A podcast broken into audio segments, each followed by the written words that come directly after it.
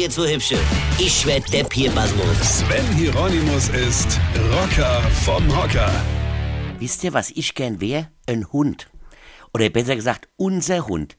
Dem Anton scheint dermaßen die Sonne aus dem Arsch, dabei kann der nix, gar nix, außer mit dem Schwanz wedeln.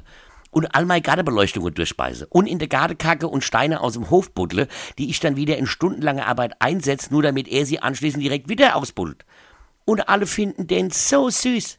Kei Sau findet mich süß. Der kriegt jeden Tag Essen serviert, davon träume ich. Da steht mein Gattin stundenlang in der Küche und poriert Gemüse, Obst und Geschirr und am Schluss kommen noch Bio-Kokosflocker oben drauf. Ich wollte mir letztens mal ein paar von denen nehmen, da hieß es nur Finger weg, die sind für der Anton. Das musst du dir mal vorstellen.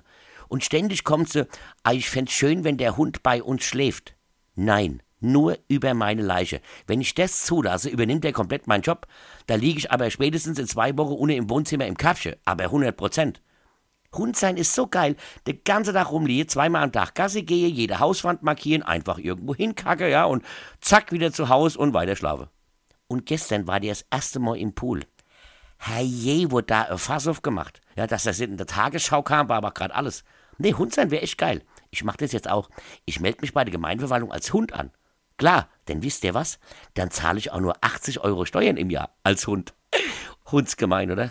Weine kenn dich, Weine. Das Beste vom Rocker vom Hocker bekommt ihr auch live am 25. Mai in der Kulisse Pirmasens. Tourplan und Tickets jetzt auf rpr1.de.